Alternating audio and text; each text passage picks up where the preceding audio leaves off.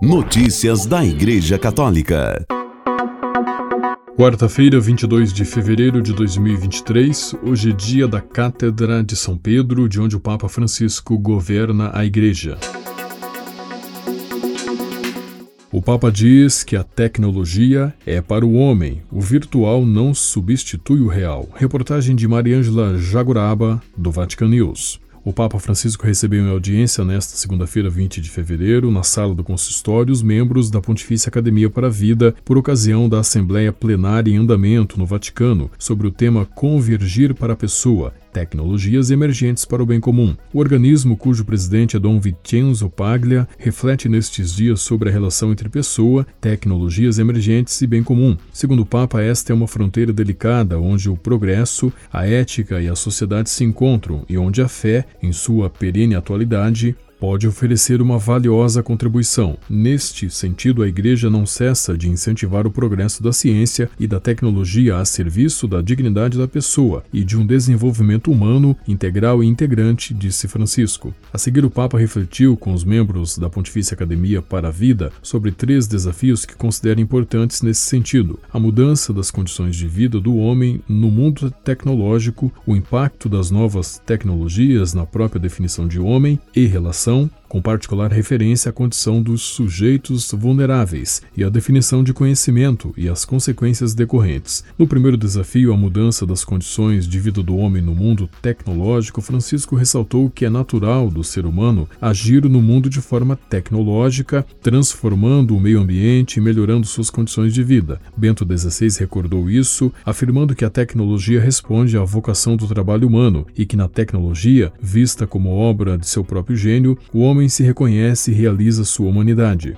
Segundo Francisco, a tecnologia nos ajuda a compreender cada vez melhor o valor e o potencial da inteligência humana e, ao mesmo tempo, nos fala da grande responsabilidade que temos para com a criação. O pontífice ressaltou que, no passado, a conexão entre culturas, atividades sociais e ambiente era menos importante. Hoje, porém, o rápido desenvolvimento dos meios tecnológicos torna mais intensa e evidente a interdependência entre o homem e a casa comum, como já reconhecia São Paulo VI na Populorum Progressio. Com efeito, a força e a aceleração dos acontecimentos são tais que produzem mutações significativas, porque vai um pouco com uma aceleração geométrica não matemática, produzem mutações significativas tanto no ambiente quanto nas condições de vida humana, com efeitos e desdobramentos nem sempre claros e previsíveis. Várias crises demonstram isso, desde a pandemia à crise energética, da crise climática migratória, cujas consequências se repercutem umas nas outras, amplificando-se mutuamente. O desenvolvimento tecnológico saudável não pode deixar de levar em conta esses entrelaçamentos complexos. No segundo desafio, o impacto impacto das novas tecnologias na própria definição de homem e relação, com particular referência à condição dos sujeitos vulneráveis. O Papa ressaltou que é importante uma reflexão séria sobre o valor do homem,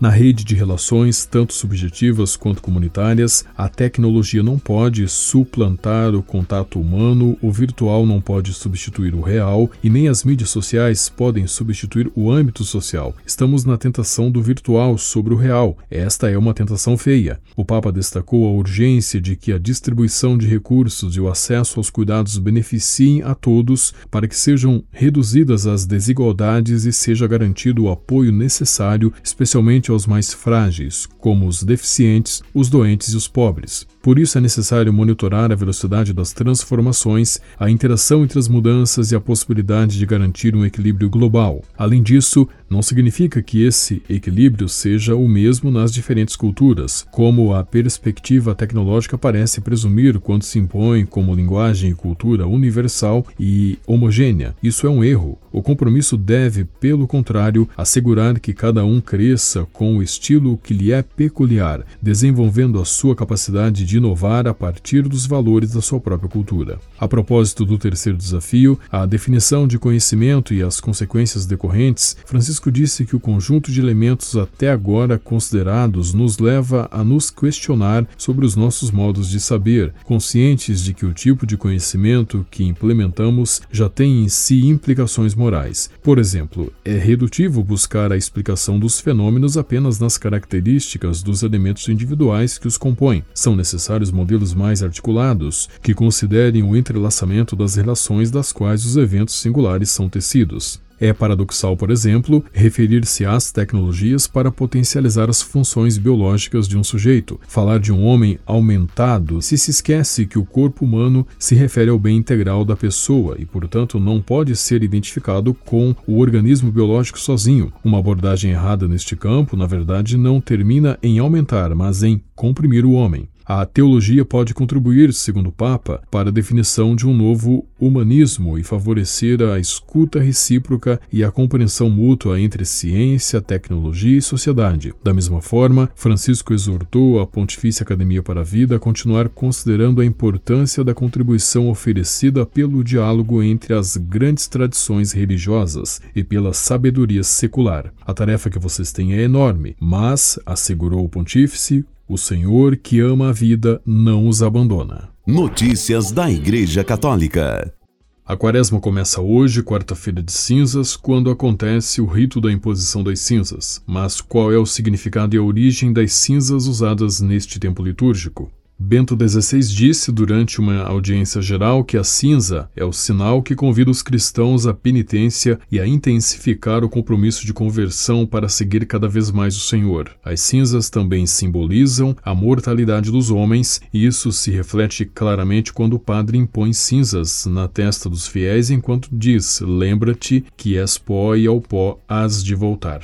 Sobre a origem, no Antigo Testamento, as cinzas são usadas para expressar luto, desejo de obter algum favor de Deus e arrependimento. A Enciclopédia Católica diz que durante a Quinta-feira Santa os primeiros cristãos colocavam cinzas sobre a cabeça e um hábito penitencial como símbolo de penitência pública. Notícias da Igreja Católica. A Igreja em Portugal deu passos importantes para resolver a questão do abuso de crianças através do trabalho da Comissão Independente, disse o arcebispo de Boston, nos Estados Unidos, e presidente da Pontifícia Comissão para a Tutela dos Menores da Santa Sé, Cardeal Sean O'Malley. A Comissão Independente para o Estudo dos Abusos Sexuais de Crianças na Igreja Católica em Portugal publicou seu relatório final na segunda-feira, 13 de fevereiro, sobre os casos de menores na Igreja entre 1950 e 2022. No total, a Comissão Independente recebeu 564 testemunhos, dos quais 512 foram validados. Segundo o Cardeal O'Malley, a nossa primeira e principal preocupação deve estar em primeiro lugar com as vítimas, cujo direito à justiça e às necessidades de cuidado adequado deve ser uma prioridade conjunta.